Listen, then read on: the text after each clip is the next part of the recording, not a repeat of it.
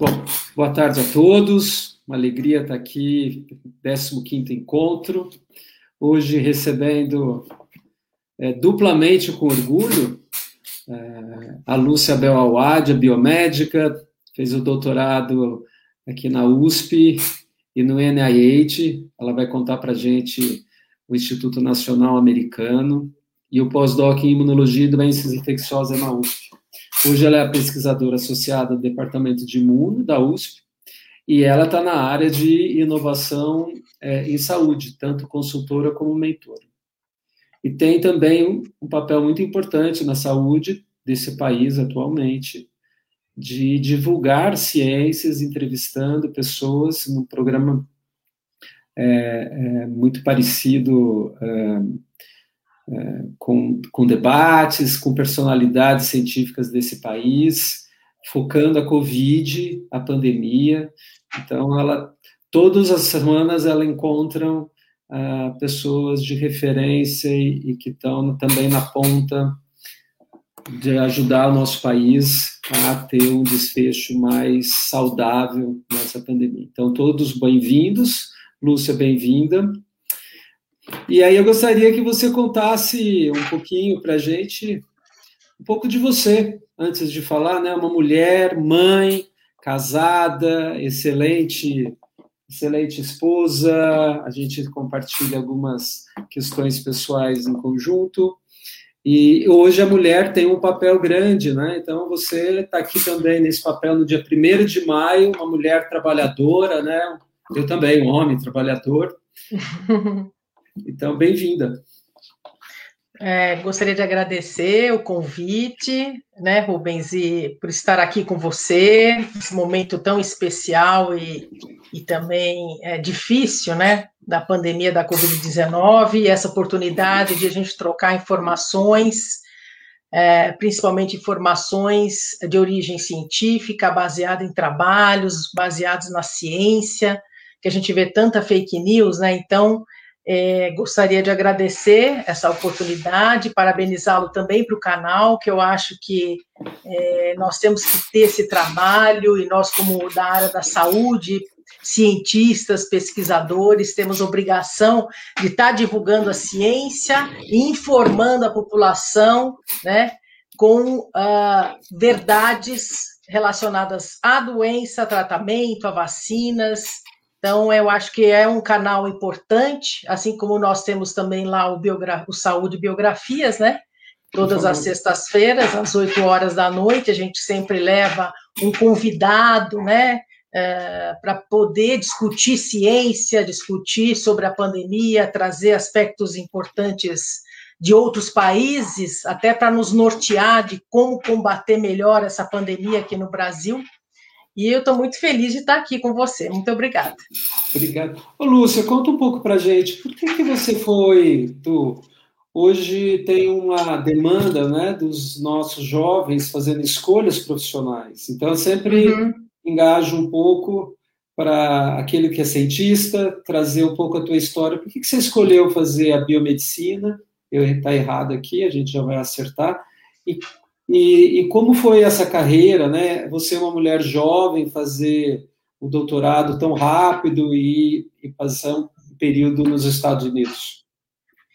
É, Rubens, eu sempre gostei da, de, assim, da ciência, né? Quando pequena, a gente tinha um brinquedo que era o cientista, a gente fazia, né, enfim, alquimias no quintal e brincava muito uh, de descobrir novas coisas. E, e, eu sempre tive essa paixão por ciência, principalmente na área de biologia.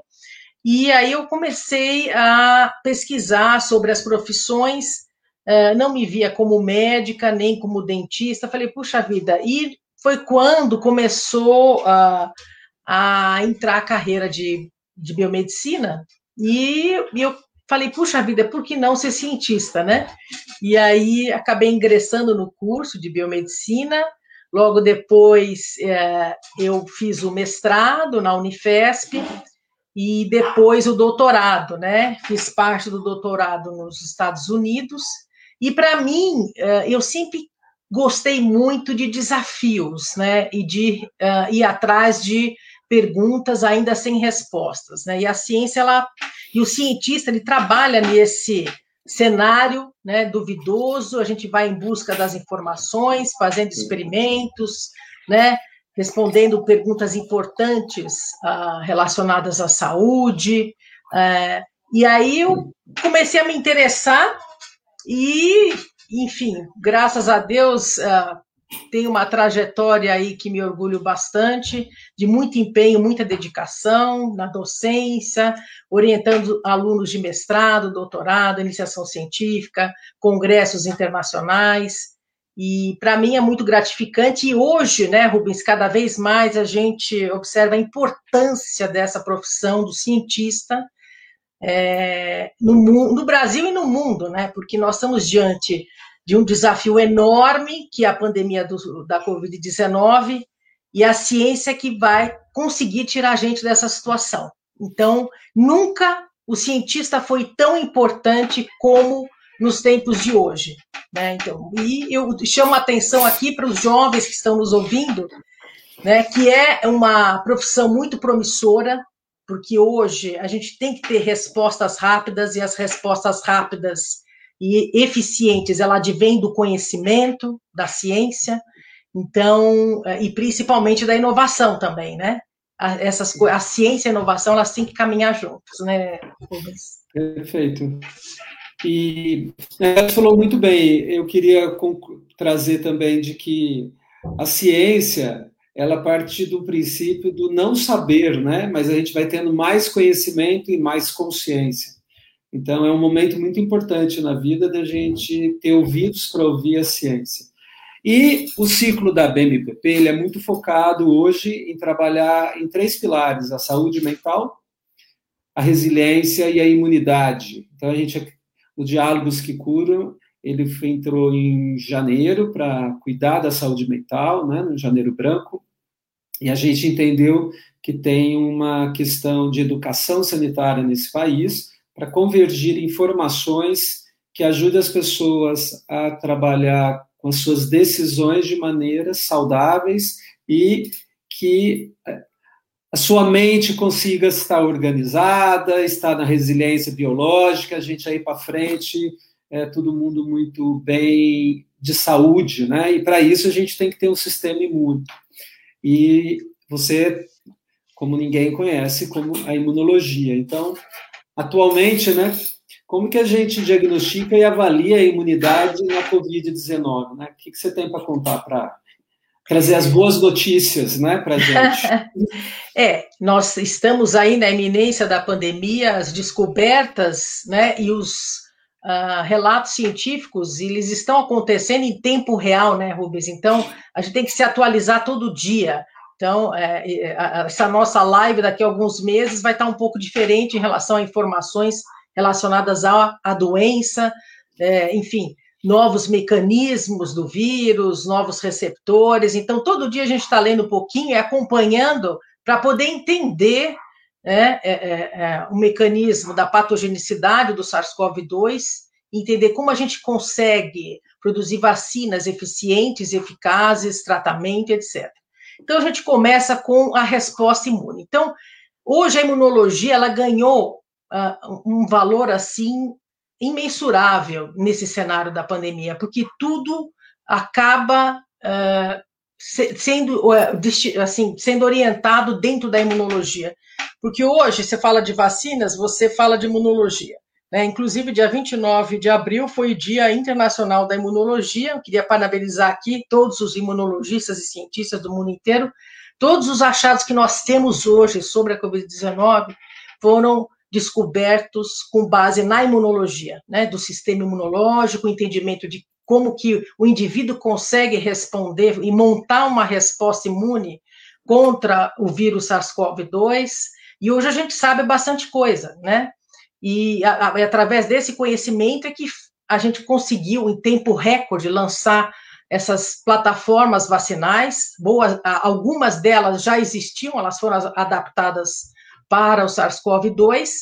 E, e, hoje a doença ela mostra muito que é uma doença que ela é, acaba afetando o indivíduo em várias formas, inclusive a gente tem uma preocupação muito grande agora com pós-Covid, que existe aí sequelas importantes da doença aparecendo nas pessoas que foram infectadas, principalmente aquelas que foram hospitalizadas, entubadas e que tiveram uma doença mais grave, mas o que a gente sabe é que o sistema imunológico é fundamental na eliminação do SARS-CoV-2. Inicialmente, a resposta imune ela pode ser dividida em resposta imune inata e adquirida. Né? Quando a gente fala de resposta imune inata, a gente está falando de uma imunidade natural. A imunidade natural, ela já nasce com a pessoa, né? Então, são as barreiras físicas, como pele, pelos, cílios, lágrima, né? E temos a imunidade adquirida, que ela vai sendo adquirida ao longo do tempo. Mesmo a pessoa tendo infecções, ela vai adquirindo uma memória imunológica, uma imunidade que confere proteção contra as doenças. E essa proteção contra as doenças, ela pode ser avaliada pela imunidade humoral, e eu estou falando aí de produção de anticorpos, e também pela imunidade celular mediada por linfócitos T, CD4, CD8 e células NK e outros tipos celulares. Então, a resposta imune é fundamental para a eliminação de qualquer processo viral, e principalmente no SARS-CoV-2, o que os estudos mostram é que a principal porta de entrada é o nariz. Daí a necessidade de se utilizar máscaras. Por quê? Porque no nariz é, é, é a porta de entrada, né? E nessa região se encontram alojadas células epiteliais que expressam a, a, a, aquele receptor conversor da, da, angiotensina, o ECA2, né? Uhum. que é o responsável pela entrada do vírus dentro da célula, e daí inicia-se o processo da infecção. Então, o nariz acaba sendo uma porta de entrada, e no próprio nariz você tem os cílios, só que os cílios, né, ele é cerca de uh, uh, 50 vezes maior do que o vírus. Então, o vírus acaba entrando, né, pelo nariz, e aí inicia-se o processo da infecção pelo trato respiratório, e depois o vírus acaba infectando as células, e ele acaba, através dessa proteína espícula, que é o principal antígeno que se liga a esse receptor uh, da enzima conversora de angiotensina, do ECA2, que está presente em várias células, principalmente das as células do trato respiratório, e a infecção ela acaba se instalando e o vírus vai ganhando a corrida contra o sistema imune. No momento em que ocorre a infecção, essa resposta imuninata começa a entrar em ação. Né? Então, uh, as barreiras naturais já fazem o seu papel, como eu acabei de, de, de, comentar, os cílios né, do nariz, por exemplo, e aí você tem toda a produção de interferons, as proteínas do complemento, que fazem parte da imunidade inata e que acabam tendo uh, um papel fundamental na eliminação do vírus numa primeira resposta inicial. Né? Então, acho que você está falando, é, foi perfeito, mas a, a primeira fase de células que vão, então, é, combater, tirando as barreiras físicas, né, que seria a máscara, então, hoje como anteparo, tanto uhum. para ir como para volta, é, os cílios, os pelinhos, né, do nariz e de tudo que tem no nosso trato respiratório. Uhum. E tem algumas células que você falou, complemento também entra? Sim, sim, é, é essa assim, é, o vírus ele acaba infectando as células que apresentam esse receptor ECA2, que é a porta de entrada do vírus, né? E começa-se a montar uma resposta imune mais específica, né? E aí que a gente chama de imunidade adquirida. Essa resposta imune mais específica, ela consiste do quê? Dos pedacinhos do vírus, que são os antígenos, começam a ser apresentados através de células apresentadoras de antígenos para os linfócitos CD4, que são linfócitos auxiliares, e esses linfócitos CD4 vão ser ativados, vão reconhecer o antígeno do SARS-CoV, vão produzir interferon gama, e esse interferon gama vai acabar, além de promover o aumento das moléculas MHC de classe 1 e 2 em várias células, ele também começa a ativar a, atividade citotóxica de células NK, que são células da imunidade natural. Então, toda essa, essa resposta imune que é montada, esse exército de células, tanto da resposta inata como da adquirida, começa a entrar em ação para eliminar o SARS-CoV-2.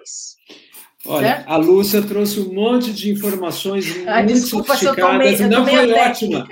Não, é. não, é isso aí. Olha só, é, o nosso sistema imune quer eliminar aquilo que é hostil e perigoso. Então, aqui o SARS-CoV hoje é, um, é uma partícula, é um vírus que nos faz mal, é um predador, e nós somos hospedeiros. E as células vão se organizar em frentes de batalha.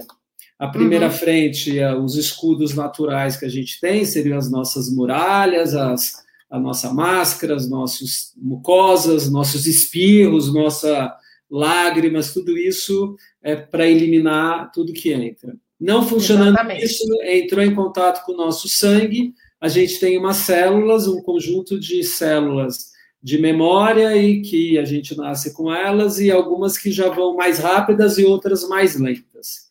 Você Exatamente. trouxe que algumas já vão lá e manda é, vão reconhecer que o vírus é, é, é um predador e manda uhum. fabricar, né? O que você apresentação de antígeno é isso. Eu vou lá, é copio uma partícula dele, mando lá para os nossos gânglios e, e, a gente começa a produzir a, a nossa célula de defesa, que são os anticorpos. O outro lado que você disse, os linfócitos, é a imunidade celular. Então, vamos agora dividir então anticorpos e a imunidade celular. Chegou lá agora. Isso. hoje, qual que é, é, o que, é mais importante hoje, que a gente está realmente almejando, são as vacinas, né? É, que, na realidade, as, o que, que fazem as vacinas? As vacinas, na realidade, você é, é utiliza, a gente utiliza o antígeno ou o vírus morto, inativado, ou um pedaço do material genético do vírus, né, como um RNA, por exemplo, e aí você injeta né, na, na, no indivíduo esse, esse pedaço do vírus, e a ideia é que seu sistema imunológico comece a produzir anticorpos. E esses anticorpos, então, é, chamados então de anticorpos neutralizantes, é que vão induzir a imunidade contra a doença. É? Esse, é, esse é o momento que nós estamos recebendo essas vacinas. Mas, por outro lado, todo mundo fala muito em vacinas, né, Rubens? E a vacina é a salvadora da pátria? Não é a única salvadora da pátria. Nós temos um outro tipo de imunidade que é chamado de imunidade celular, que é mediada por células, por linfócitos T, CD4 auxiliares, CD8 citotóxicos e células NK. As células NK, o nome próprio já diz, são células matadoras naturais. E são células que são capazes de reconhecer uma célula infectada com vírus e destruir aquela célula. Então, não é só os anticorpos que vão nos proteger contra a Covid-19, mas também uma imunidade chamada de imunidade celular é extremamente importante na montagem de uma resposta imune efetiva para a eliminação do, do vírus SARS-CoV-2. Isso os trabalhos mostram claramente.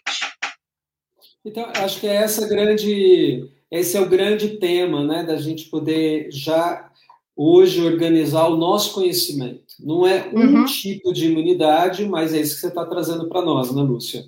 Que isso. são imunidades de memória, aquelas que a gente está fabricando na hora, e algumas outras talvez a gente vai saber lá para frente, que aí você vai talvez nos contar os neutralizantes específicos. Então, a vacina é uma estratégia que a gente tem uhum. para produzir umas, o nosso corpo a produzir os anticorpos. Isso. Os anticorpos, o nome dele é a imunoglobulina. A gente pode falar que é, quando a gente dosa para saber se uma pessoa tem já teve uma doença, a gente vai do, dosar essas células de memória que chama imunoglobulina ou tem outras que a gente pode usar? Você que já trabalhou com tanto vírus também, né? É, olha, é, você falou bem, a gente tem que dosar os anticorpos, né? Os anticorpos, eles, é, para a Covid-19, que são importantes para a gente detectar num exame, é a IgA, IgM e a IgG, né? A IgA são anticorpos presentes nas mucosas, né? Como é um, o SARS-CoV-2 é um vírus que infecta preferencialmente o trato respiratório, é importante a gente ter uma medição, uma avaliação da presença da IgA naquele indivíduo. E também nós temos os anticorpos da classe IgM, que aparecem no início da infecção, né? E depois, mais tardiamente, começam a aparecer os anticorpos da classe IgG. Agora, nas vacinas, o que a gente está querendo é que apareçam os anticorpos da classe IgG, nesses anticorpos neutralizantes, né? E não pode ser qualquer tipo de anticorpo, tem que ser o neutralizante, porque ele, o próprio nome já diz, ele vai neutralizar o vírus que está na circulação, né? Então a ideia é essa. E o que a gente observa na Covid-19, Rubens, é que, primeiro, a produção desses anticorpos em alguns indivíduos, ela tem uma permanência muito rápida, eles, esses anticorpos acabam desaparecendo no decorrer do tempo. E tem gente que consegue produzir uma quantidade de anticorpos extremamente alta, e a esses anticorpos conseguem prevalecer por um, um tempo maior. Então, qual que é a ideia agora? Ah, mas o que, que essas vacinas vão, ah, na realidade, resultar? Será que elas vão conseguir resultar na produção de anticorpos? Esses anticorpos serão duradouros? Serão protetores? Em quanto tempo? Será que a gente vai precisar de uma terceira dose para que a gente tenha uma produção de anticorpos maior? Uma vez que a gente já tem relatos na literatura mostrando que a infecção pelo SARS-CoV-2 ela induz uma imunidade, mas essa imunidade é baixa, os anticorpos acabam desaparecendo e o indivíduo fica aí sujeito a uma possível reinfecção. Então, existem ainda algumas perguntas que a gente não tem a resposta ainda. Vai continuar. Acho que a, a, a Sueli Zola ela está fazendo uma pergunta interessante que a gente complementar o que a gente trouxe, você trouxe da vacina. Um é a vacina estimula a, a, a memória, as células B, que a gente chama, né, os anticorpos. E as uhum. células T, né, como elas também estimulam aquela que você sim. falou, CD4, CD8, outros linfócitos, né? Sim, sim. É, os linfócitos T, eles são extremamente importantes com, na resposta imune contra o SARS-CoV-2, né? Primeiro, re, uh, ocorre o reconhecimento do antígeno pelos linfócitos TCD4. Esse linfócito TCD4 vai produzir o interferon gama. O interferon gama ele é extremamente importante na ativação de macrófagos e de células infectadas. Como a gente sabe, os vírus são parasitas intracelulares obrigatórios, eles vivem dentro da célula. Então, os interferons, que são produzidos também na imunidade inata, por células da imunidade inata, como monócitos e outras células, são extremamente importantes para ativar células NK, que são células uh, da imunidade inata, e a célula NK, ela vê uma célula infectada com vírus, ela vai lá e mata a célula que está infectada com vírus. Então, a resposta extremamente importante para a eliminação do SARS-CoV-2. Todos os estudos mostram isso, né? Inclusive, existem aí vacinas sendo desenvolvidas pensando também, não somente é, em que a pessoa tome a vacina e que ela tenha uma produção de anticorpos grande, mas que ela também tenha uma produção, um aumento da resposta imunicelular. Porque a resposta imunicelular, vários uh, artigos já mostraram, ela, ela está presente naquelas pessoas que uh, tiveram sintomas leves e não desenvolveram a, a doença propriamente dita, ou mesmo aqueles assintomáticos. Então, existe até um trabalho publicado no grupo da Maiana Zatz, que até a gente uh, né, comentou um pouquinho uh, na, na, na, sua live passada, mostrando que ela fez um estudo com casais discordantes em que um teve a doença e o outro não, né? E aí, o que, que a, esse grupo da Maiana fez? Ele estudou o genoma dessas pessoas e ele descobriu que a região do MHC-HLA não clássico, né, o MIC-A e o MIC-B, era importante no controle da atividade de célula NK. Essa célula NK é aquela matadora natural. Então, ela observou que aquela pessoa que não desenvolveu a doença naqueles casais que viviam juntos, e que um desenvolveu e o outro não, essa pessoa que não desenvolveu a doença e ficou doente, ele tinha uma atividade de célula NK extremamente elevada. e principalmente uma produção de interferon muito alta. Então, esse, esse estudo da doutora Maiana traz a seguinte mensagem: não é só importante a gente ter a produção de anticorpos, é importante também a gente ter essa ativação de uma imunidade celular. E é isso que as, as vacinas estão sendo desenvolvidas, mirando também na imunidade celular. Eu acho que é muito importante isso, e para esclarecer também, uh, que a Lúcia trouxe e fechar. Sempre dosamos uma. Pra, é na sorologia, por exemplo, quando a gente pede, já teve cachumba, já teve sarampo, já teve rubéola, já teve, já teve HIV, é, é, mesmo, as doenças são na sorologia IgM e IgG. Então, são umas células específicas, são os anticorpos de memória e ficam. Então, ah, de gripe a gente consegue fazer, né? A, outra é uma imunidade que a, que a da célula T, que também a gente sabia que estimulava, mas nunca a gente foi muito atrás, viu, Sueli, também, e quem está perguntando. Agora a gente sabe que para esclarecer se a pessoa está mais imunocompetente, a gente vai resolver, hoje a gente vai esclarecer o que é uma pessoa imunocompetente, e, e se a vacina está funcionando, a gente tem que medir com outras questões, outras células. Mas uhum. a gente precisa imaginar que o sistema imune é que nem um jogo de dominó. Uma célula encosta na outra e vai ativando, é mais ou menos uma reação de sinalização, a gente chama. Imagine que vão colocando um post-it em cada uma e a gente fica mais acordado. Então, alguns uhum. vírus fazem isso de uma maneira mais sorrateira e não as células não ficam tão ativadas, e outros vírus ativam mais. Então, a resposta C, a gente sabe que as vacinas estão ativando. Como medir ainda não está, é, não tem protocolo, a gente está na pesquisa. Lembrando é. que faz um ano e pouquinho, né, que a gente está que a gente está é, medindo. Então, a Regina pergunta: os indivíduos assintomáticos são aqueles que já têm imunidade inata ao vírus? Inata é nascido, né? Sim. Agora, respondendo a pergunta da, da Regina, sim. Esses estudos que eu acabei de mencionar, com ativação aumentada daquele que não pegou a doença, não teve manifestação nenhuma, né? Desses casais discordantes. E esse estudo mostra claramente isso que a imunidade inata dele está muito ativada, produz muito interferon, e isso faz toda a diferença no desenvolvimento da doença, principalmente para formas mais, mais graves. Então, existem estudos agora sendo conduzidos nessa linha, né? Para poder identificar genes relacionados à produção de interferon e ativação de célula NK, né? Perfeito.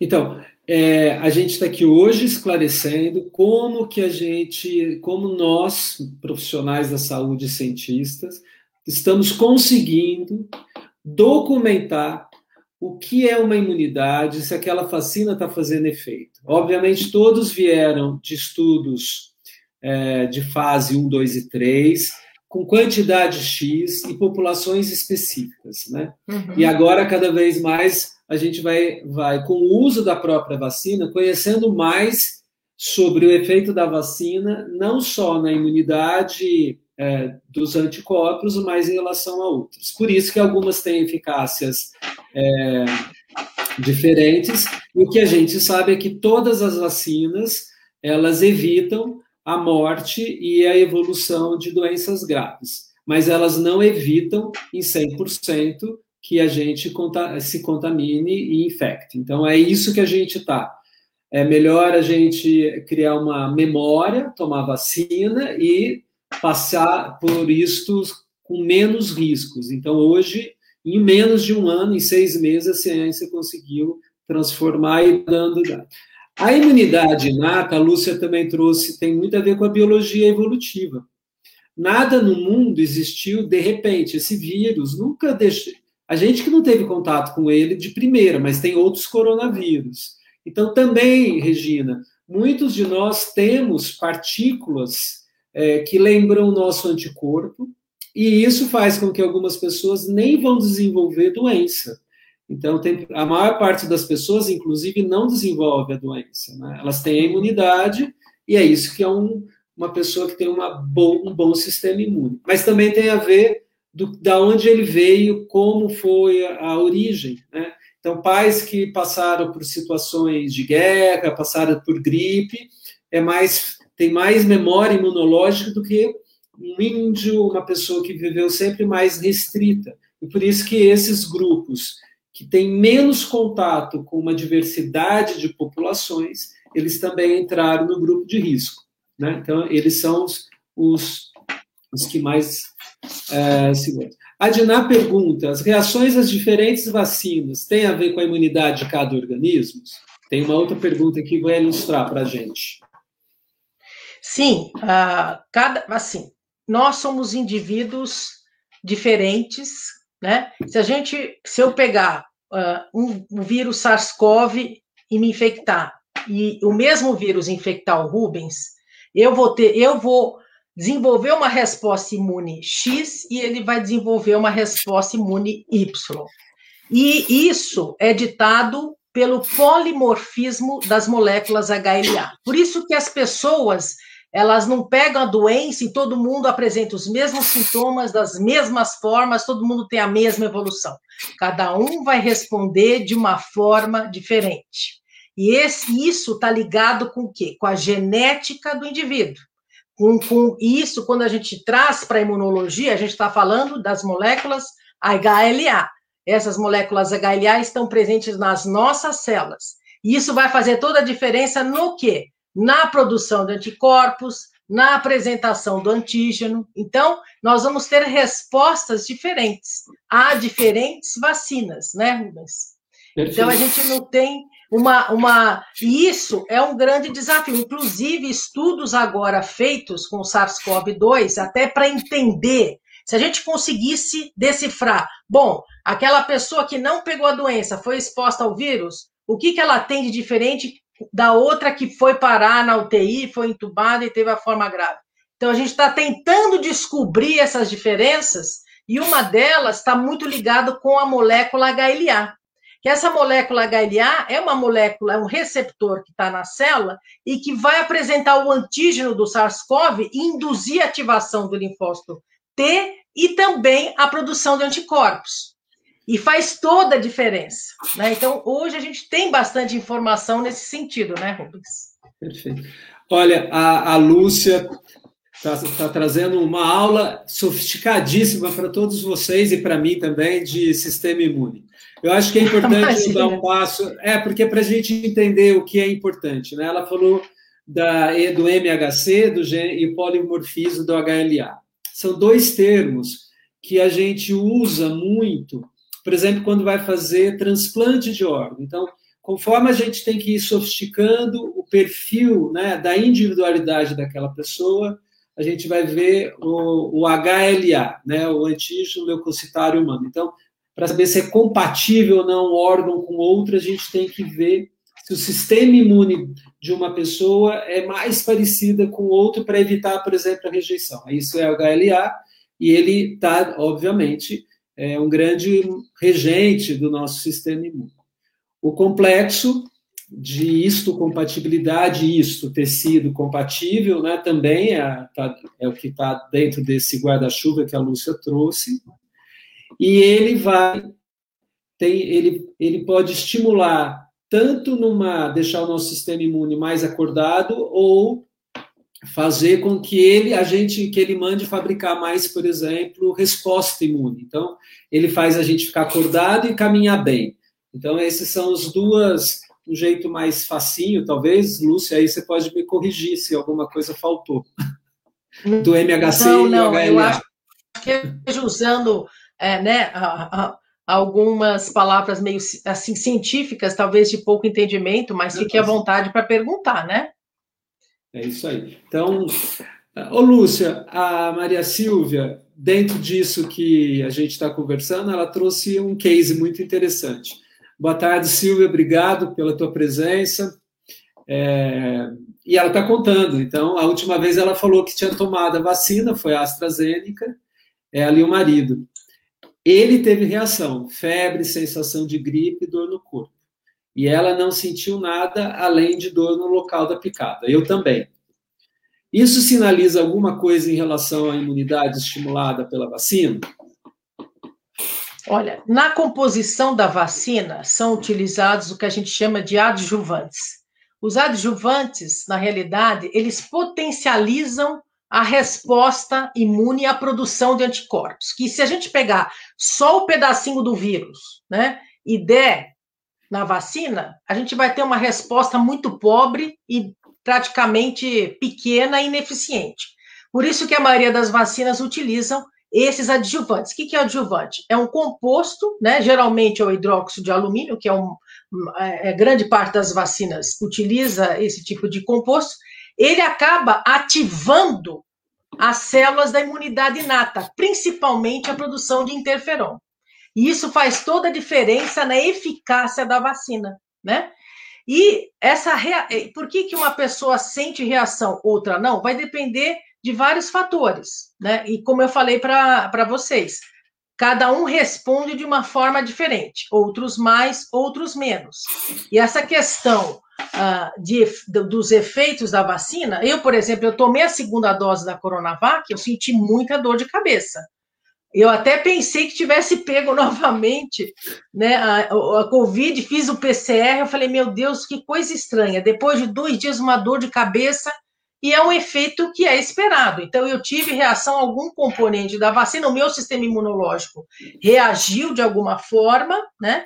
E eu acabei fazendo a sorologia, estou trazendo aqui o meu case, né? E Isso deu mesmo. um nível altíssimo de anticorpos. Eba. Então, assim, é, então assim, fiz anticorpos IgG, os anticorpos totais, né, por sorologia no laboratório, porque eu falei, agora eu quero saber se eu consegui produzir anticorpos, e eu consegui.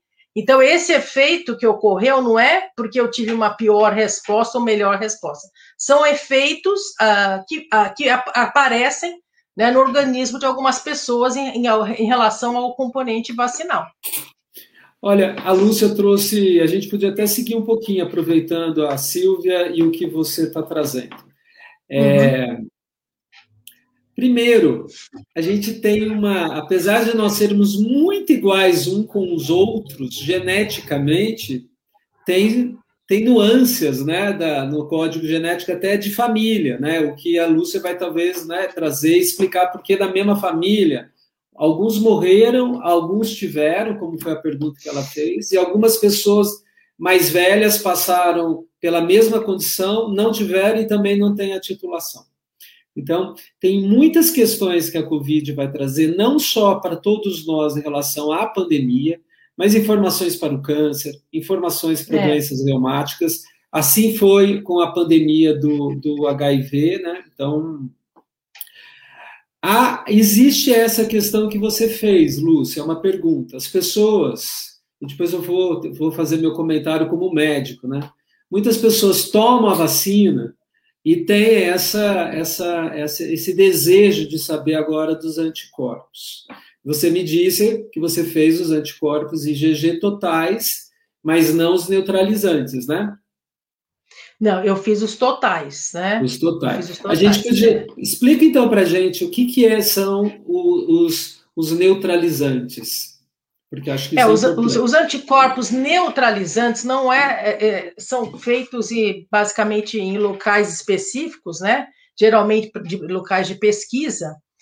É um teste que você pega a, é, potencialmente contendo esses anticorpos neutralizantes, você joga uma, uma, uma, suspensão de vírus e vê se esse anticorpo consegue se ligar no vírus e inibe a entrada da célula. Isso é feito no laboratório NB2, né, de uh, um laboratório específico, né, um teste que é trabalhoso de se fazer, e, e, ele consegue detectar a presença desses anticorpos neutralizantes. E a, qual que é o papel dele? É neutralizar o vírus, é impedir que o vírus infecte novas células. Porque o vírus, qual que é a, a, a ideia do vírus? Né? Qual que é o objetivo do vírus?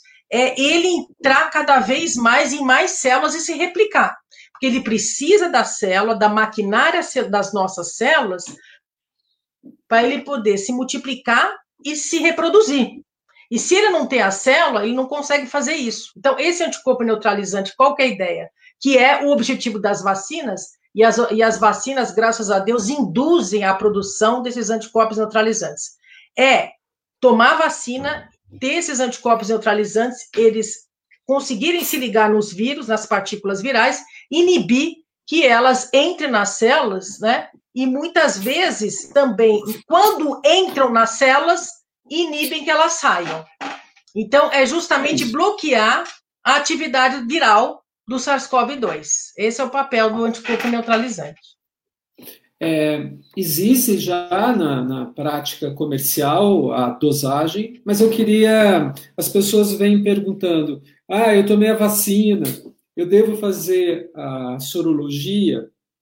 Não, eu acho que nós devemos seguir com ah, o protocolo daquilo que a vacina, os estudos clínicos têm.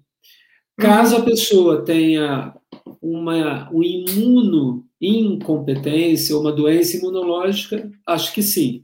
Eu acho que isso seria importante, é, Lúcia. Você, como é que o imunologista entende que é um sistema imune competente? Competência é, é, vem do nome de resolver problemas. Competente é aquelas células que conseguem ir lá e eliminar o patógeno, o vírus, o agente agressor. Então, o nosso organismo ele é repleto de um exército de células que ficam circulando no nosso organismo, patrulhando o nosso organismo para poder inibir e combater aquele inimigo invasor que é o vírus ou qualquer outro patógeno, né? E quando as células são competentes, elas conseguem desenvolver uma resposta imune e conseguem eliminar esse patógeno. Então a gente fala que são competentes, né? imunocompetentes. Existem indivíduos que apresentam doenças, né? por exemplo, no caso do HIV, o HIV é um vírus que acaba matando linfócitos TCD4, que, é, que são uma das principais células do, da resposta imune. Esses indivíduos que têm HIV são imunossuprimidos. Eles não, na maior parte das vezes, eles não conseguem ter uma, desenvolver uma resposta imune competente, né? Mas hoje, graças a Deus, você tem aí é, esses medicamentos antirretrovirais que o indivíduo acaba restabelecendo a sua população de linfócito CD4, matando o vírus, né? Esses remédios são eficazes, são antivirais que acabam é, combatendo e eliminando esse, o, o HIV, e aí a pessoa consegue restabelecer a sua imunocompetência, né? Não sei se foi claro. Não, é isso aí, a imunocompetência. O médico pergunta, ou a profissionais da saúde, a gente tem que saber qual a história que a pessoa tem também de vida. Né? Sim. Se na uhum. história tem doenças imunológicas é, ou genéticas, então câncer, alergias, asmas, é, alterações de pele, então já mostra como é o sistema imune. Tem pessoas que são altamente alérgicas, a alergia é uma resposta imune. Então, uhum. por exemplo, uh, uh, isso vai também determinar se algumas tem gente que inflama mais, tem gente que inflama menos, tem gente que tem mais acne e tem gente que tem menos acne. Essas questões de adolescência já mostra esse sistema imune, se ele é mais inflamado, se ele é mais quietinho. Né? Tem pessoas que desenvolvem cedo doenças musculares, outras não. Então, tudo isso tem a ver para a gente saber e avaliar se a gente tem um sistema imune mais acordado, ou acordado demais, ou acordado de menos, está sempre doente. A gripe e o resfriado sempre foram um perfil de, de, de testes né, do nosso sistema imune, porque tem crianças que desde cedo se dão mal com uma doença viral, e algumas crianças, como agora, que adultos que não vão ter doenças sintomáticas. É, sim. Eu queria é, responder aqui a pergunta da Sueli, Dentre as vacinas disponíveis, alguma delas estimula a formação, a estimulação de células T? Sim, né, essas, obviamente que o alvo des, de todas as, as vacinas hoje disponíveis está na proteína spike e na produção de anticorpos neutralizantes contra essa proteína. Mas os, alguns estudos estão mostrando que também essas vacinas, principalmente a da Pfizer e Moderna, que utilizam RNA, é, induzem uma resposta de células T. Então, por isso que elas têm essa eficácia maior em relação às outras, tá? Mas as, todas elas induzem isso, inclusive agora a Coronavac. Existem estudos uh, sendo realizados, né, para verificar desses, dessas pessoas vacinadas, se elas tiveram uma boa resposta de anticorpos e uma boa resposta de linfócitos T, a gente não sabe muito bem ainda, mas o que tudo indica, todas elas têm uma resposta de, de células T também. E daí, isso é muito importante, por quê? Porque a maioria dessas variantes que hoje existem, do SARS-CoV, Rubens, elas foram baseadas, essas vacinas, na, na região RBD do, do, da proteína spike, né?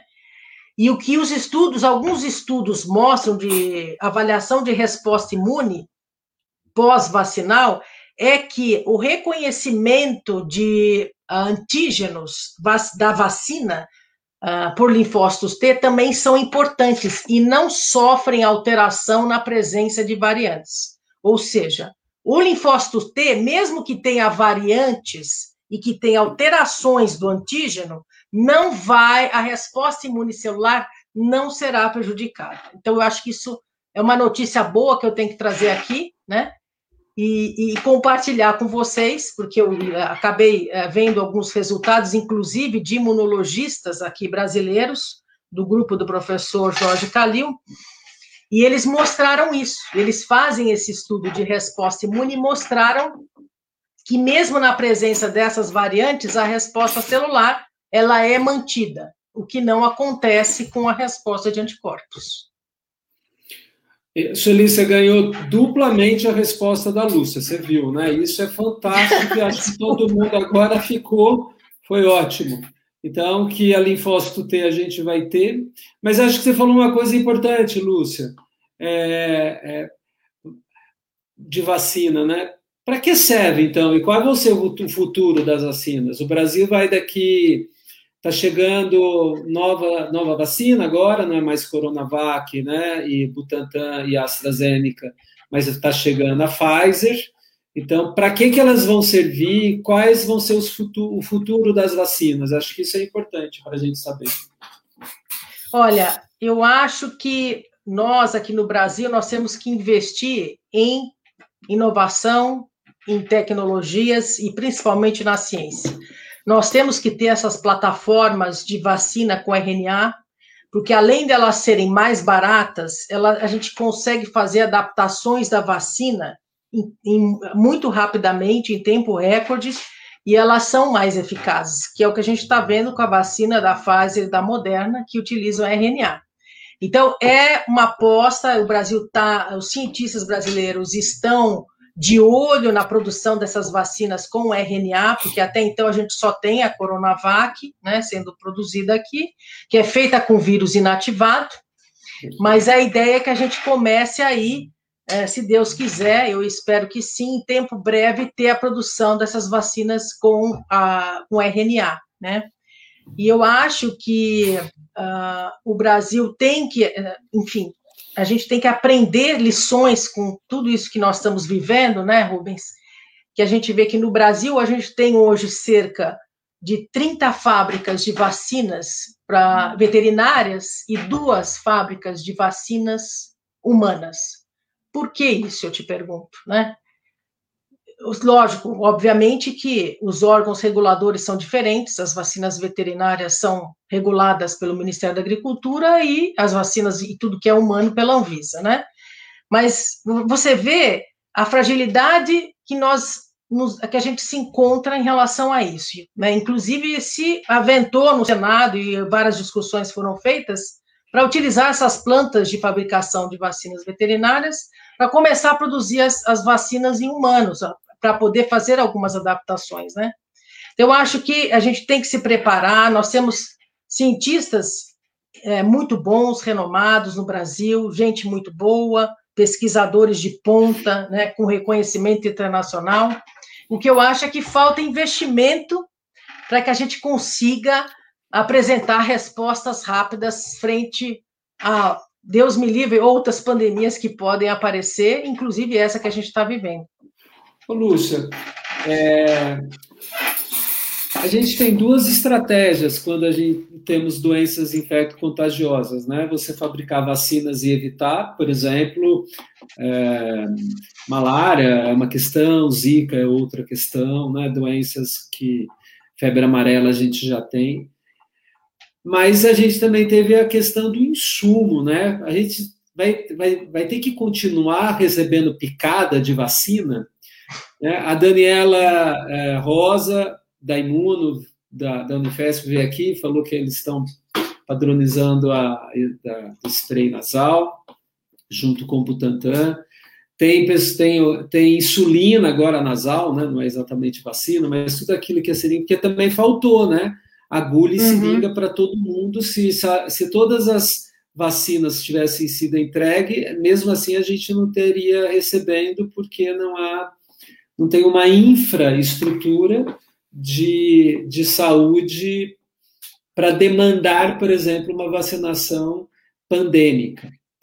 Então, essas vacinas vão funcionar? Por que, que, elas, por que, que a gente consegue fazer uma vacina inalante? Eu achei que era só no filme do contágio. Não, então, é, respondendo essa questão da dependência do insumo, né? Em quatro décadas, o Brasil reduziu de 55% para 5% a capacidade de produção de insumo farmacêutico. Então, assim, na década de 80, a gente tinha ainda a produção de insumos farmacêuticos, a gente não dependia tanto de, né, da vinda, da importação dessas matérias-primas, e, e na década de 90, muitas in, indústrias nacionais devido aos altos impostos e políticas públicas, começaram a deixar de fabricar esses insumos e a China começou a produzir a todo vapor e acabava sendo mais barato é, é, importar essas matérias-primas, né? E isso desestimulou a produção local. E que eu acho isso um, um tremendo erro, né? Enfim, e eu espero que essa lição seja aprendida, né? Porque a gente está aí vivendo esse momento de falta de insumos e o Brasil tem condição, né, Rubens, de, de vacinar muito mais do que está vacinando. A gente só não está vacinando porque nós não temos vacinas, né? Nós temos o PNI, que é o maior programa de imunização do um dos melhores do mundo, é referência internacional, né? Nós temos vários postos de vacinação, nós temos estrutura para vacinar, mas não temos as vacinas. Então, realmente é, não falta só vacina, falta anestésico, falta respirador, falta agulha, falta seringa, faltam seringas. Então, a gente tem que prestar atenção nessas lições aprendidas nessa pandemia, né? E eu acho que os governos têm que estar atentos para, enfim, tomar medidas para mudar esse cenário, né? Lúcia, o Elias está fazendo uma pergunta interessante que muitas pessoas estão fazendo também. Hum. Há estudos que indicam a possibilidade de se tomar uma terceira dose? Né? Essa era uma pergunta que eu ia fazer. Obrigado, Elias, pela tua presença. Uma honra. É... A terceira dose? Sim. É, como é que é? Quem tá... já recebeu. Primeiro que tem gente que não recebeu nenhuma. Tem pessoas é. que estão. A gente já está pensando numa terceira por conta das variantes. Como você tem estudado, ouvido e pode nos reportar? É, realmente, essa terceira dose está sendo muito discutível, né, muito discutida dentro do âmbito acadêmico, científico, principalmente com, a, com as vacinas que utilizam vírus inativado, como é o caso da Coronavac, que a gente sabe que a eficácia ela é um pouco menor, né, e, consequentemente, a produção de anticorpos é infinitamente menor do que uma vacina da Pfizer e da Moderna, isso já foi comprovado, então, daí a necessidade de se ter essa terceira dose, sim, né? Mas isso a gente vai ter que acompanhar os estudos que estão em andamento. A gente não tem as respostas ainda dos indivíduos que receberam as outras vacinas, a Moderna, a Pfizer e, e um, enfim, a, as outras que estão no mercado, da Oxford também, né? Então a gente não sabe ainda se vai precisar tomar, mas o que tudo indica, quem tomou a de Oxford e a da Coronavac talvez tenha que tomar a terceira dose. Entendi. Ô, Lúcio, mas tem uma questão da. Primeiro, a, a, o desenho da vacina Pfizer RNA, né? E a AstraZeneca vetor viral e a Coronavac inativado, Janssen também vetor viral. O espaço entre a, as, a, o intervalo entre a primeira e a segunda dose, porque de todas, só a Janssen que é monodose, né? mesmo a Pfizer é uhum. dose. Isso não pode implicar né, numa maior efetividade, eficácia da, da, da vacina? Você não acha que a, os estudos têm demonstrado que, uh, que eu, eu deveria realmente ampliar a segunda dose ou não? Então, Rubens, a gente não tem esses dados, fica difícil a gente apostar é, né, em alguma é, ideia, né? Mas o que está acontecendo aqui no Brasil é que, com esse atraso dos insumos, muitas pessoas estão atrasando a segunda dose. Isso. Então, a gente tem recebido muitas perguntas relacionadas, ah, e passou né, os 21, 28 dias, será que eu posso deixar para tomar depois? Né? Deve tomar, pelo amor de Deus, tome a segunda dose, mesmo que tenha passado o prazo, né? É, os estudos foram feitos nesses intervalos já padronizados. Né? Então, a gente está seguindo o que a ciência nos mostrou. Mas tomar a vacina depois, né, também não precisa deixar muito tempo depois. Mas um intervalo aí de 15, 20 dias, né, eu acho que é razoável para tomar a segunda dose não há problema nenhum. Eu acho isso muito importante, né? Eu trouxe essa pergunta para lembrar os estudos clínicos foram desenhados, tiveram vários desenhos tomando antes ou depois, ou mais, ou mais, é, mais curto ou mais longo, né, mais amplos intervalos. Esses são os que é, demonstraram os que a gente está usando, que é mais efetivo. Então, a gente deve utilizar conforme tem sido prescrito. Até agora, realmente, a gente não tem nenhuma evidência. Algum, o estudo novo da Coronavac ainda não foi publicado e uhum. a gente a gente não, nunca pode esquecer que a gente está não é um não é um, um fato normal um estado nação que está que tá fabricando vacinas né então a gente tem sempre alguns conflitos e é nas publicações é nas nas, no tempo que a gente consegue também é, ficar cada vez mais claro essas questões. Tem uma questão do sistema imune, o Elias agradeceu, obrigado vocês que estão fazendo perguntas, perguntas sempre bem-vindas. Você, a gente, o nosso sistema imune pode não funcionar com essas vacinas, Lúcio? Elas são eficazes mesmo? Você tem dúvidas? É, olha, todas as vacinas hoje disponíveis foram testadas né, em modelos experimentais e foram disponibilizadas em tempo recorde em humanos e já comprovaram que funcionam. Né? Algumas mais, outras menos, mas o importante é que funciona. Né? A Coronavac, por exemplo, ela tem uma eficácia um pouco menor, mas ela, ela protege contra as formas graves da doença. Então, é uma proteção importante. Hoje, Rubens, no cenário que nós estamos, qualquer proteção, pequena que seja, ela é muito bem-vinda. E nós não temos remédios, né? Nós não temos aí antivirais específicos contra o SARS-CoV-2, e hoje a gente tem que, ah, enfim, lidar com a situação como está. Então, as vacinas protegem sim, outras mais e menos. Daí a importância da gente ainda continuar mantendo uh, as regras né, de proteção, uso de máscara, distanciamento social, porque nós, veja bem, Rubens, é, um, é uma situação tão é, diferente que nós estamos vivendo, nós estamos em plena pandemia e conhecendo e tendo as informações em tempo real. Então, eu acho que todo cuidado é pouco, né? A gente tem que continuar tomando os cuidados. as vacinas, elas já mostraram que elas protegem, mas a gente tem que fazer a nossa parte também. Perfeito, nota 10 para a doutora Lúcia. E as reinfecções? Então, é, é raro, mas a gente está vendo que algumas pessoas tiveram um tipo uhum. de, de Covid, depois de um tempo a gente vê outro tipo. Obviamente, a, a Juliana já nos trouxe aqui na semana passada sobre as variantes que a gente está, o vírus está evoluindo também, né? Graças a Deus nós estamos evoluindo na, na velocidade deles. A uhum. gente, a gente pode ter falhas, a gente pode ter então doença usando a vacina. Você também acredita que realmente os estudos mostraram que a gente vai ter eu vou desenvolver uma doença leve Olha, é, a gente não tem esses dados ainda publicados de, das pessoas que tomaram a vacina e, e que a, acabaram sendo expostas ao vírus, se, se infectaram ou não.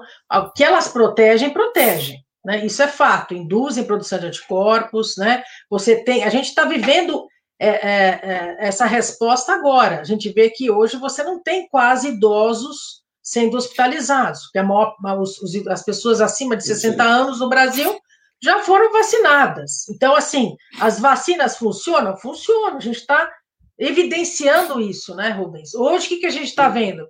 É, são os jovens que estão indo para o hospital, né, que estão sendo hospitalizados, até por conta dessa variante P1, que ela é, tem uma capacidade maior uh, de, infec de infecção, né, um poder de infectividade maior, ela transmite mais rapidamente, ela é mais infecciosa, e os jovens são os que saem mais, então, é, são os que não tomam, que, que realmente não levam, entre aspas, alguns, essa pandemia a sério. Né? Ah, não, não peguei até agora, eu não vou pegar, eu sou resistente. Eu não, não pensaria dessa forma. Né? Muitas pessoas pensam assim, a gente conversa com algumas pessoas, não, não peguei, eu tenho um sistema imune, né? Sou um touro. Não, não é bem assim. É, você tem aí a presença das variantes, a gente não sabe se tem mais variantes presentes no Brasil.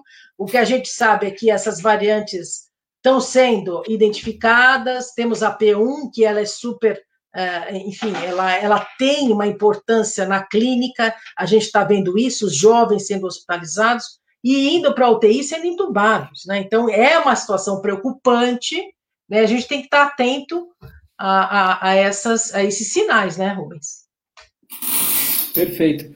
Olha, é, a Lúcia trouxe questões muito importantes na área da saúde coletiva agora, e é só para um arrazoado que é esse o objetivo da BMPP dentro da, jovens estão acordando e falando não deveria ir para a festa, né? Depois de entubados, aqueles que obviamente estão, graças a Deus, recuperando. É muito jovem mesmo, chama atenção as variantes. Tem várias variantes, né? Ontem ainda conversei com a Juliana para ela.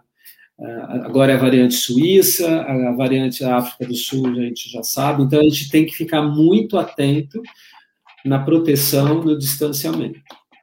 Nós que já tomamos vacina, eu também tomei Coronavac, é, somos mais felizes. A gente não tem como falar ao contrário. É. Porque as curvas também aqui no Brasil e fora, em todo lugar do mundo, mostram essa queda, né? principalmente o, Reino Unido e a Israel, em que o, a, a proporção de vacina é grande, a gente vê onde foram vacinados, teve diminuição, e sobre reinfecção ainda é muito pouco, mas a gente tem que começar a olhar para Manaus em relação ao nosso futuro, em relação à mutação, acho que tem sido um grande laboratório para o mundo, e também olhar na retrospectiva desses países europeus que tiveram as suas particularidades, mas tem a diferença estarem mais vacinados para saber quais são os nossos futuros em relação a terceiro, quarto, repito. Então, é muito importante que nós saiamos daqui hoje, cada vez mais que a gente se encontre, com esta expectativa de que realmente dias melhores virão, a gente está tá evoluindo, mas... Estamos no caminho, né? Estamos no caminho, mas a gente precisa distanciar. Precisa. Precisa distanciar ainda. O, o Celso Cauê Obrigado de novo pelo. Ele mandou uma foto, já, ele mostrou a foto para mim que ele tinha tomado AstraZeneca e deu reação febril, dor de cabeça no corpo. Olha lá, conta lá para o Renato, Silvia, que acho que pode ser uma questão de cromossomo. Mulheres não têm isso e homens têm. As... a gente fez uma análise aqui, Cauê, junto com da Silvia e o marido. Essa reação de febre e dor de cabeça, então, a gente já falou aqui, mas Lúcia, é, ela só indica que você tem um bom sistema imune que ele está acordando, né? Exatamente. Quando você tem febre por alguma infecção, é um bom ou um mau sinal? É, é ruim, é ruim ficar com febre, lógico, é um, ruim, é um sinal ruim né? Porque, enfim, você fica prostrado, né? Enfim, dá aquela moleza. Mas isso significa a febre, ele, ele é um alarme para o teu organismo dizendo assim: olha, o teu sistema imune está sendo ativado, está produzindo células. As células estão agora sendo ativadas e jogadas para circulação para combater o inimigo invasor. Então é um sinal bom. Né? É a mesma coisa a vacina. A vacina ela dá esses efeitos porque o seu organismo está reagindo porque você tomou uma coisa estranha. Então, o teu sistema imune vai achar aquilo estranho, vai começar a se ativar, a produzir anticorpos e, e, e entrar em, em, expansão, né? As células. B, os linfócitos B, vão acabar entrando em expansão clonal e produzindo anticorpos. Ah, eu acho que é um adendo aqui para a clínica, né? Eu, eu, entro sempre como médico. A medicina personalizada traz alguns conhecimentos e cada vez mais a gente vai vendo o protocolo e o que é uma precisão. O único sintoma que a gente tem, de fato, que existe um sistema imune é febre. Então, o sistema imune, ele dá sinal de que alguma coisa está acontecendo por febre, porque às vezes o cansaço, a mialgia, a dor de cabeça não é específico, mas quando você está com febre, antes que prove o contrário, ou é um vírus, ou uma bactéria, ou alguma coisa, um microorganismo que está ali. Por isso que hoje a gente também sabe que usar muito antitérmico, combater demais a febre, não é porque o sistema imune lança algumas substâncias no nosso corpo. Citocinas, é. É isso aí. E aí você pode dar a resposta já da febre. Então, hoje a gente dá anti-inflamatório, por exemplo, mais para criança, para adultos, para não abaixar muito, porque também é, o corpo precisa estar tá nesse, nessas proteínas. Nessa condição, né? Proteínas de que a gente chama de. Fase aguda. De fase aguda, que é realmente HIT, são pessoas, uhum. são proteínas que aquecem. Então, quando a gente tem febre, é muito importante a gente avaliar com cuidado. O problema é o, o número da febre. Então, febre 37,8, ah, 38 mesma coisa, 39 já é um sinal amarelo, 40 graus, por favor. Tem alguma coisa meio complicando demais e a gente não pode perder tempo. Então, o estado febril é comum a todas as, as doenças infecto-contagiosas, algumas, inclusive, nem tem, de tão sorrateiro que é. Outras é vírus rápido, né? Se a gente pegar o pólio, a pólio, em 24 horas o vírus dá um pico febril e já vai direto para o cérebro e às vezes pode fazer caca. A própria raiva também, né, dá isso. A, a, a Silvia falou se, a, se as mulheres são mais fortes. Não, acho que a gente, acho que eu vou voltar à questão da genética. A, a, a Lúcia trouxe para a gente aqui que agora a gente está olhando para o gene. E para olhar para o gene, a gente tem que olhar para o cromossomo. A mulher é XX e o homem é XY. Então, a despeito de homem e mulher seres, nós somos humanos, somos subespécies diferentes, não tem jeito. Então, não sei se são mais fortes, mas a gente precisa entender que mulheres têm, na, na, na, questão evolutiva, algumas características que o homem, por exemplo, não tem. A mulher, ela para de procriar e é o único animal, né, no sentido de espécie, que entra, por exemplo, em menopausa. Até hoje, a gente precisa olhar que isso é, uma, é mais evolutivo, né, nesse sentido. A mulher, quando ela ela não menstrua, ela também ganha mais saúde e ela é por isso uma das teorias que ela vive mais. Homens uhum. vivem menos. Tá certo que homem às vezes é meio mais destemido que mulher, né? Mas tem uma questão genética nisso. Mas eu não vou falar que mulheres são mais fortes nem mais fracas, viu, Silvia? Isso é muito importante. Mas eu vou devolver aqui para a cientista mulher falar como ela entenderia um sistema imune mais forte. Você acha que homens e mulheres têm sistemas imunes diferentes? Não, eu acho que tem iguais. Eu acho que a resposta imune não. É, ela, ela é sim tem esse componente genético extremamente importante, né, que ah, na realidade é ditado por essas moléculas HLA, né, pelo MHC, que é um complexo principal de sua compatibilidade, ele é altamente polimórfico, eu acho que isso é que vai determinar, né, é, essa diferença de resposta, mas não em relação ao sexo. Agora, existem doenças mais prevalentes em mulheres do que em homens, isso já, já a gente pode pensar no componente hormonal, enfim, existe todo a, até a epigenética pode explicar até melhor essas diferenças, né? Ah, que são ah, o que o convívio, né? As condições que o indivíduo vive, né? Alimentação, isso tudo também a gente tem que levar em consideração. Eu sempre dou uma amarrada, obrigada, é brilhante, Lúcia, é isso mesmo o bom sistema imune é desde a, o útero e, da, da o, e antes até, né? Qual a, da onde você vem? Se você vem de uma geração de pessoas que passaram fome, de pessoas que passaram violência, a gente vê hoje guerra, a gente falou um pouquinho disso em várias lives.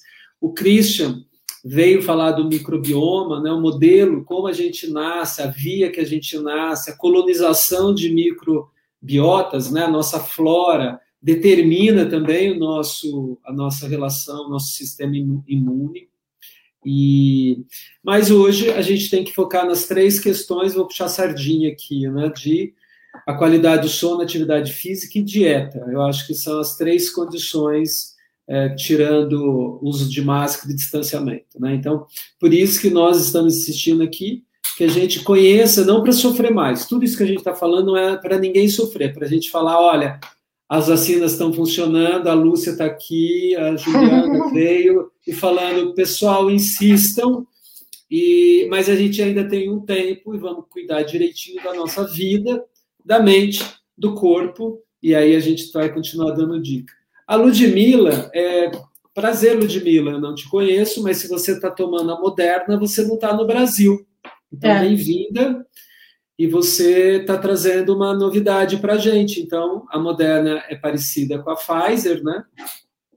E ela falou que teve muita reação. Aí, olha, Silvia e homens, a vacina com RNA, lá Ludmilla teve mais reações do que o marido dela que tomou. Então. É. A da RNA dá, essas reações também, costuma dar em algumas pessoas, a da Moderna e a da Pfizer também. A da Johnson Johnson também, todas elas acabam dando efeito, provocando efeitos colaterais, dor de cabeça, né? Uma, enfim, uma sensação de gripe, dor no corpo, é muito comum. Isso são já relatos esperados dessas vacinas. Agora, uma, uma pergunta. A Ludmilla está nos Estados Unidos. Parabéns para vocês é. aí. Acho que agora. Uh mas lá tem uma questão importante, Ludmila. É importante você trazer a, a que é dos Estados Unidos. Obrigado. Acho que fico até empolgado que a gente tem, tem, tem uma audiente fora. É, no Brasil, a gente tem hoje o um engajamento do público para tomar vacina maior. Nos Estados Unidos, o Biden é 50% ah, de pessoas que não querem tomar vacina. Né? Como que você é, interpreta isso, Lúcia? Você, como imunologista, cientista, a gente aqui passando em Bornal para pegar a vacina, finalmente o povo brasileiro agora quer tomar a vacina, é isso aí mesmo. E países que têm sobrando, está nos 50%, Japão 50%, é, países europeus alguns é, não querendo usar. Por que, que existe esse movimento anti-ciência, você acha? Olha, eu, eu acho que não é um movimento anti-ciência, mas é uma questão cultural. O Brasil, os Estados Unidos sempre teve uh, essas reservas em relação a vacinas. Inclusive, tem um movimento anti-vacinas nos Estados Unidos, até que a, acaba é, relatando que as vacinas provocaram autismo em algumas crianças, e, enfim, existem algumas histórias aí nos Estados Unidos registrados com esse movimento anti-vacina. Então, ele já existe há muito tempo. Ah, então, por isso daí essa resistência maior, né? É, no caso do Brasil, não. O Brasil sempre foi um país que sempre vacinou muito bem, tem uma, uma campanha, uh, um programa de imunização que é referência, sempre imunizou muito e muito bem. Então, é, eu acho que é mais uma questão cultural do que é, outra, outro, outro fato aí envolvido, né? Entendi. Existe uma. Desculpa, por favor. Não, eu queria só responder ao Odete. Ah, eu vou pôr agora. Ótimo. Ah, desculpa. Então você ia uhum. falar sobre isso. É, porque eu acho que é uma questão importante que a gente está nessa campanha de vacinação contra a gripe e muitas pessoas estão né, com dúvida. Ah, será que eu devo tomar a vacina da gripe? Será que eu tomo primeiro a da Covid, depois a gripe? Né? E ela pergunta se uh, a vacina antigripal ajuda a elevar a proteção. Né?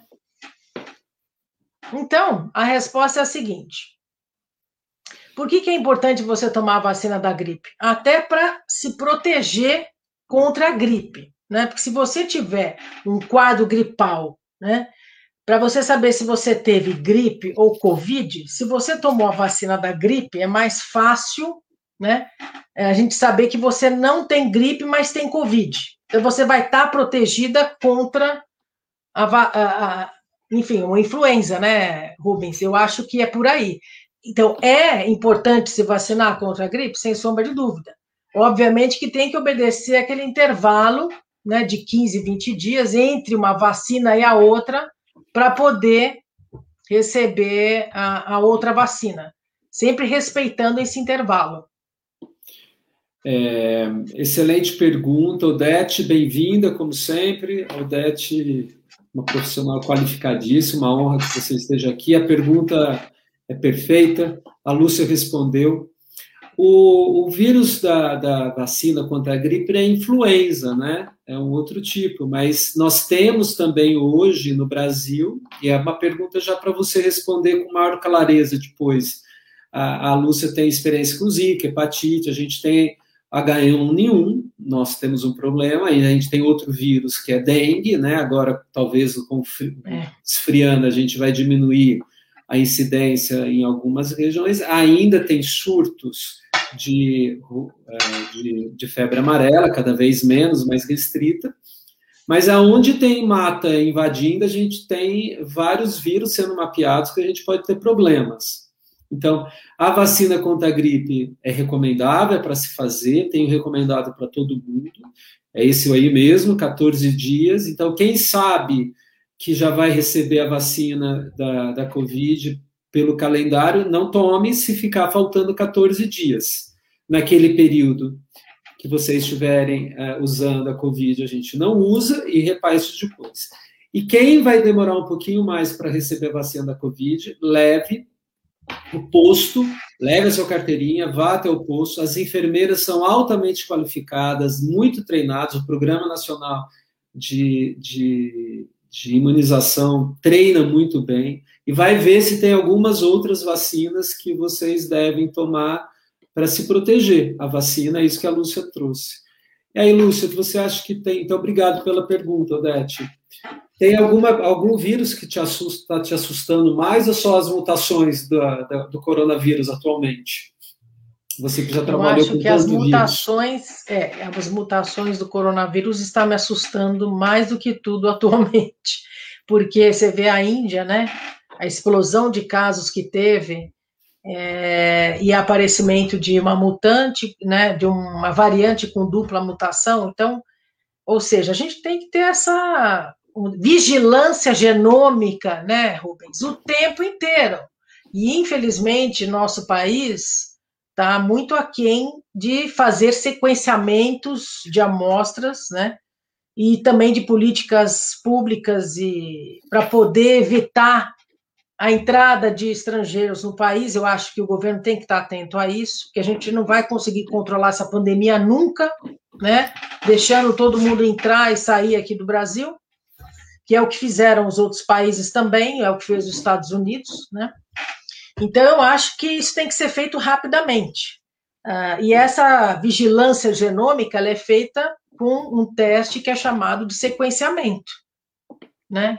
E o sequenciamento é uma técnica cara, a gente sabe disso. O Brasil ele tem feito sequenciamento, mas assim, em número muito aquém do que deveria fazer para a gente poder ter um controle maior da pandemia. Que a gente só vai saber se tem outra variante ou não fazendo o sequenciamento. É uma técnica cara, sem sombra de dúvida, né? Se eu for fazer 10 mil sequenciamentos aí, eu vou gastar 2 milhões de reais. É caro, mas tem que fazer. Então, você vê, o Reino Unido tem, é, faz 250 mil sequenciamentos. Nós, o Brasil, aqui, fazemos 3 mil sequenciamentos. Então, é, é muito pouco. A gente precisa fazer mais uh, sequenciamento, precisamos estar mais atentos a, a essas variantes, para a gente poder se organizar a tempo e uh, inclusive, dar suporte para o sistema de saúde. Que isso que é o mais importante, né? Então, Lúcio, tá, todo mundo está preocupado. Essas mutações de vírus, e a gente está vendo que cada vez mais tem variâncias de, de preocupação, né? Os VOCs surgindo, pipocando. A Índia é assustador, né? A curva, né? A, a quem acompanha, ela é um, é um é um ponto né, de reflexão. Lá, uma condição de castas, né, ainda também tem muita pobreza. A gente sabe que aonde tem pobreza, as mortes vêm. O Brasil está com quatro, mais de 400 mil.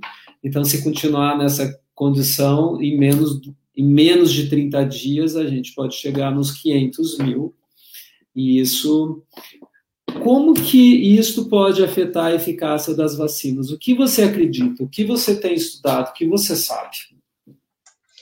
Então, é, a, a, própria AstraZeneca, a vacina de Oxford, ela está sendo refeita, refeita não, ela está, está agora sendo feita uma nova vacina uh, já embutindo essas variantes todas encontradas até então. Então, assim, todas as, essas indústrias que estão fabricando essas vacinas já estão uh, se preparando para fazer as adaptações das vacinas já existentes, por conta dessas variantes. A P1 é uma variante preocupante, porque ela tem esse, esse poder de infectividade muito alto, né? A da África do Sul também ela, ela é preocupante, é da Índia também. Então, assim, nós não temos muitas mais variantes é, que a gente tenha que ficar preocupada neste momento. E todas as vacinas até agora testadas funcionam bem, mesmo com as variantes até então identificadas, né? Mas a, a, grande, o grande desafio, Rubens, é a gente conseguir vacinar rapidamente todo mundo para que novas variantes não apareçam. E isso realmente é um problema que a gente está vivendo aqui no Brasil. Né? Então, o Israel, os Estados Unidos, que são países que já vacinaram bem, têm a doença mais controlada. Então, é essa que a Lúcia está falando. Quanto mais controlado, menos variante. Lúcia, Exatamente. eu trouxe. A gente está quase chegando ao fim. Se alguém quiser, por favor, faça as perguntas. Não gosto de despedir, nem é o desejo é, que saiam com dúvidas, então é, perguntem. Eu trouxe um teste, um, um, um recém-saído, que é sobre é, a síndrome respiratória. Esse é um estudo europeu do período de pico na Itália e Espanha, em que tinha Covid-19 e síndrome respiratória de angústia. Então, foram graves. Então, quem era daqueles graves que morreram? Foram é, mil, quase duas mil pessoas, sequenciado, né, o, GW, o genoma sequencial, e eles encontraram que em, em, alguns cromossomos seis genes. Um deles era da ECA, como você bem disse, a interação estava relacionada no cromossomo 3, esse 3P aí 21, e nesse gene SL. E o outro era um gene, ABO, no cromossomo 9, que estava ligado ao grupo sanguíneo. E eles estão dizendo que pessoas com grupo de A positivo têm risco maior de, de ter a doença pior. Então, são aquelas pessoas que já têm a doença é, Covid grave. A pergunta é quem morreu mais, quem morreu menos. E quem é grupo O, independente se é positivo ou negativo, é, tem mais proteção. Como que você avalia um, um, teste dele? Quem quiser, eu tenho aqui o, o DOI Code aqui, se alguém tiver, é só me pedir que eu passo. Olha, eu vi hoje, tá? eu já Mas sabia você acredita que... César, eu já, eu já sabia, eu já conhecia essa informação de uma maior suscetibilidade do grupo A, até porque eu sou do grupo A, né? Então, já fico... Ah, por isso. Eu sou do ar também, Lúcia, mas eu não estou preocupado, não. Ó, pessoal, isso eu aqui, é lá, as duas isso aqui é lá da Europa, hein? Pois é. E aí, é, eu acho que a gente precisa ter mais dados para chegar a uma conclusão Perfeito. como essa, tá? Eu acho que é uma evidência, a gente tem que estar atento às evidências, né? É uma informação científica publicada num jornal importante, é um dado importante, mas a gente precisa de mais dados para poder bater o martelo e falar e fazer essa correlação direta. Olha, eu trouxe exatamente, Lúcia, muito obrigado, ainda mais vindo de você, cientista, imunologista, sem, sem conflito com interesses algum, né? É isso aí, pessoal. É, a ciência é a que tem, não sei se é a que tem mais resposta ou a que assume melhor o que sabe menos, né? Mas os estudos, eles são estudos que vão criando uma evidências, mas não podemos dizer que é uma certeza. Então, mesmo para nós, quando a gente pega um artigo que eu trouxe aqui, nem, nem desculpa não traduzir, mas é isso que a gente olha, a gente fala, bom, não é só isso. Então, como aquela pessoa estava, a sua condição de saúde, é, é, determinante hoje, que é o que a Lúcia trouxe, da epigenética, né? que escolhas que a gente faz que modificam o nosso sistema imune. Isso a gente precisa estar com muita consciência. Os estudos não, não conseguem ainda mostrar que são as pessoas que dormem melhor, que são as pessoas que praticam atividade física, mas a gente sabe que são as pessoas mais inflamadas. Coração, pulmão, é, a, a doenças, é, às vezes, de hiperestímulo, overtraining, a gente tem que pensar, tem gente que não para de fazer exercício, também é um problema.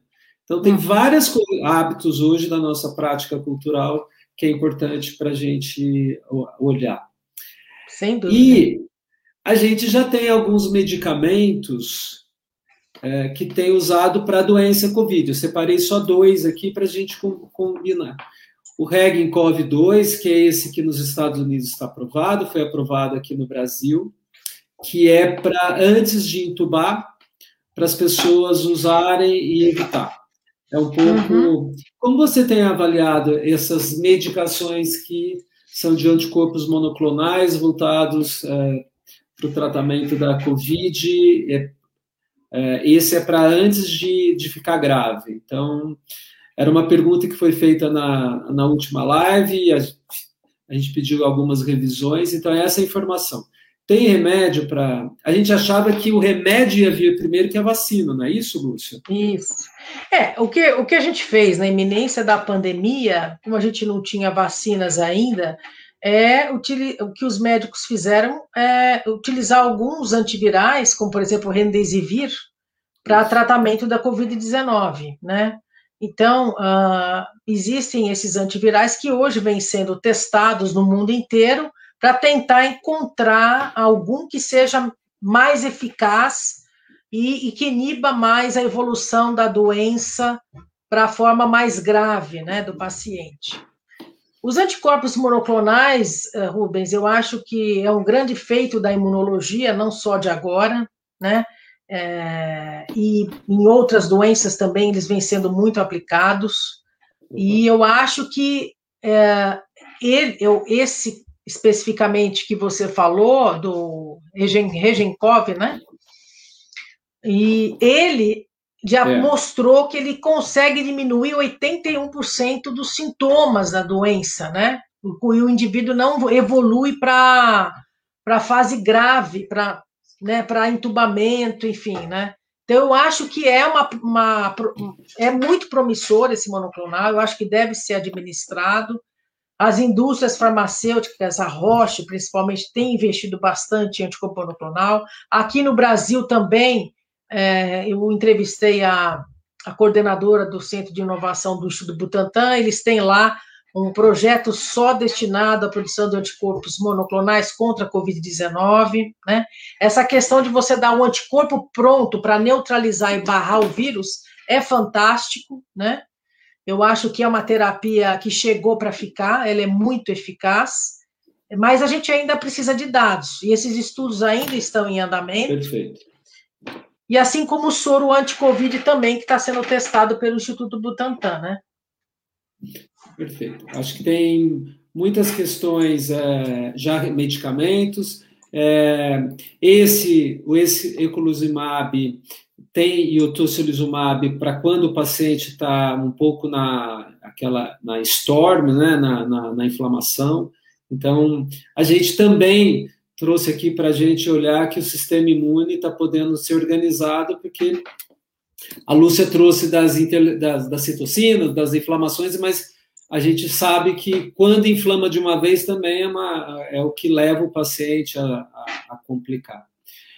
E aí tem a Tia Ivone, que ela faz a pergunta pela, pelo WhatsApp, ela perguntou quanto tempo um ambiente que recebeu muitas pessoas fica contaminado, Lúcia? Tia Ivone, um beijo para você. É, eu acredito que. Depois que você esvazia, né? Quanto tempo fica? Ah, isso existem estudos falando 10 minutos, meia hora. Então a gente já viu de todo tipo de informação.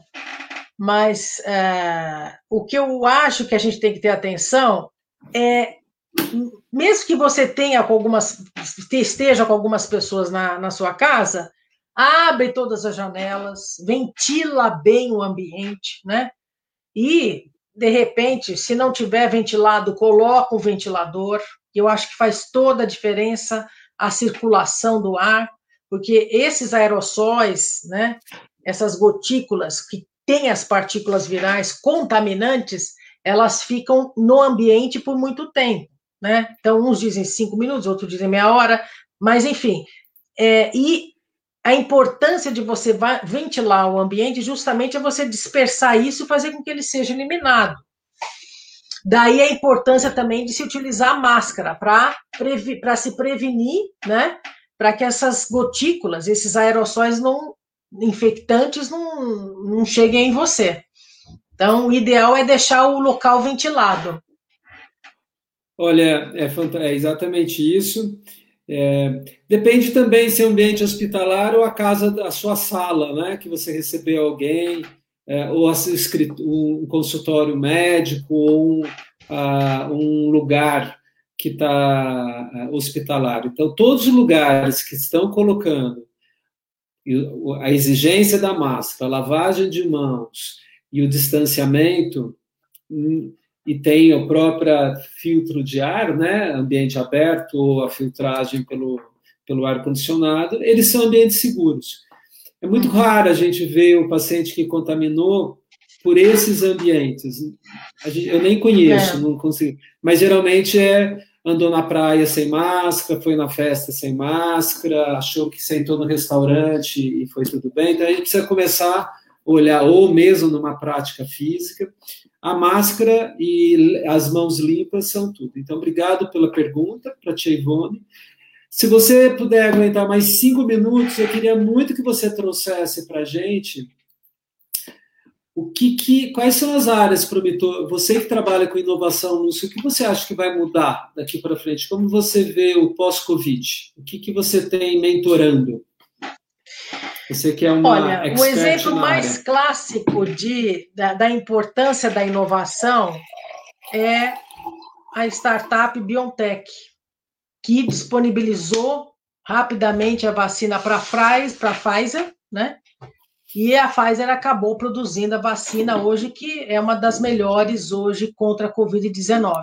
Então, as startups, elas chegaram para ficar, da importância da gente ter esse investimento em inovação e na ciência, que a inovação ela traz ah, essa, essa percepção de, de a gente desenvolver um produto ou um processo, né, ou um medicamento novo, uma vacina nova, e a startup ela consegue é, responder de forma rápida a, a, essas demandas, né, que a gente tem, porque é uma empresa pequena, ela tem um projeto muito pontual, ela consegue se organizar de forma rápida, tem uma equipe super competente e consegue colocar rapidamente uh, o produto no mercado, que é o, o que, é que aconteceu com a BioNTech, né? Ela já tinha uh, essa vacina, essa plataforma vacinal de RNA, ela simplesmente se juntou com uma indústria farmacêutica para produzir em grande escala. Né? Então, eu acho que o futuro está por aí, a gente tem que ter atenção uh, nesses investimentos por ordem dos, dos órgãos públicos, governamentais, porque sem ciência e sem inovação a gente não consegue chegar a lugar nenhum. A gente vê a China, por exemplo, né, onde tudo começou. Né, eles investem em inovação, em tecnologia. Você tem, sei lá, 300 milhões de câmeras espalhadas na China inteira. Ela consegue fazer reconhecimento facial, medir temperatura né, das pessoas, consegue detectar a pessoa que está com Covid, aonde ela está, o movimento que ela faz. Então, inovação é tudo, e ela consegue responder rapidamente. Hoje você não tem caso de Covid quase na China. As pessoas, a economia lá voltou ao normal, as pessoas estão trabalhando normalmente. Então, assim, quem investe em tecnologia e inovação consegue ter um cenário melhor e respostas mais rápidas. Isso é a grande lição que a gente tira dessa pandemia e que tem modificado as nossas a, questão da saúde coletiva, né? Acho que os países que é, se organizaram pela ciência e inovação também têm desfecho, como você disse, né? Que era outra pergunta e que você já respondeu. Eu antes de terminar e, eu vou passar para você a, a, palavra, queria convidar a todos, né? Quem precisar de certificado de profissional da área da saúde por favor, encaminhar para o e-mail da BMPP, tá já no feed. A, a próxima semana a gente vai conversar com uma psicóloga, que é a Cláudia Camargo, do Rio, e ela vai falar é, das referências de, da, da, dessas polaridades que surgem na pandemia e a gente trazer rico e pobre, beleza e sofrimento, e ela trabalhou muito tempo com o, o cirurgião plástico Ivo Pitangui no Rio, hoje continua, e tem vários trabalhos mostrando como a mulher pode calibrar suas funções e, e quando é que dá a, o, a, curadoria foi exatamente essa, quando o, todo mundo começou a escutar que ao ser estubado o jovem falava assim, é, eu não deveria ter ido naquela festa, né? E ela vai contar para a gente que algumas coisas é pela cirurgia plástica. Eu não deveria ter feito a cirurgia plástica ou algumas outras questões, e essa vai ser a, a, o corte e costura. Quando é que a gente faz escolhas na nossa vida que aprofundam as nossas feridas, para a gente também aprender com ela, a gente a tra trabalhar a saúde mental e resiliência. Lúcia, é, queria que você despedisse, trazendo um recado teu como uma mãe, mulher, cientista, profissional, tudo nota 10, é, que faz diferença para esse país, o seu canal que você tem trabalhado com a divulgação científica e sua produção científica. O que você pode trazer para esse primeiro de maio para todos nós brasileiros, palavras que a gente saia daqui falando assim, ok, vai demorar um pouquinho, mas vamos chegar lá. Primeiro, eu gostaria de agradecer o convite. Foi uma delícia conversar com você, Rubens, e com todo mundo que está aqui nos ouvindo, participar desse programa, desse, desse, desse canal tão importante de divulgação da ciência e também como um veículo né, de, de informação de saúde para as pessoas, que eu acho que é um momento importante de divulgarmos informações fidedignas uh, da ciência né, para as pessoas, porque a gente vê muitas fake news. E o recado que eu tenho para deixar é que a gente ainda continue né, com muita fé e esperança que esse momento difícil vai passar, eu tenho certeza que irá passar, e que a gente continue tomando é, as medidas né, de uso de máscara, distanciamento social, porque a, a, a, pandemia aqui no Brasil ainda não está controlada, né? infelizmente a gente vê registros de óbitos diários e de casos também, então as pessoas têm que ter em mente que mesmo que estejam vacinadas, continue com as medidas preventivas, com o uso de máscara, né? O uso do álcool gel, e que também os jovens, as crianças tenham paciência. Eu sei que é um momento difícil, principalmente para eles, né? Para as crianças que, enfim, então não estão indo para a escola, né? Para os jovens que querem sair. É complicado, mas eu tenho certeza que tudo isso vai passar. Nós estamos no caminho, nós temos aí as vacinas, elas são eficazes e e se Deus quiser, em breve a gente volta à normalidade. Lúcia, muito obrigado pelas excelentes comentários, boas notícias. É isso aí. Nesse momento, distanciem-se, lave as mãos. Muitos já estão vacinados, a gente fica em paz com isso, mas vamos trazer a paz para o mundo e torcer para que é, todos sejam vacinados rapidamente. Eu também tenho sentido que a gente começa a ter uma organização maior e que dias melhores virão. A todos nós no dia primeiro hoje, que tenhamos descanso e bom domingo. Sim. Obrigado e pelo Obrigada. seu tempo e compartilhar o seu saber, Lúcio. Muito obrigado. Abraço a todos. Eu, eu que agradeço. Tchau, Tchau gente. Obrigada.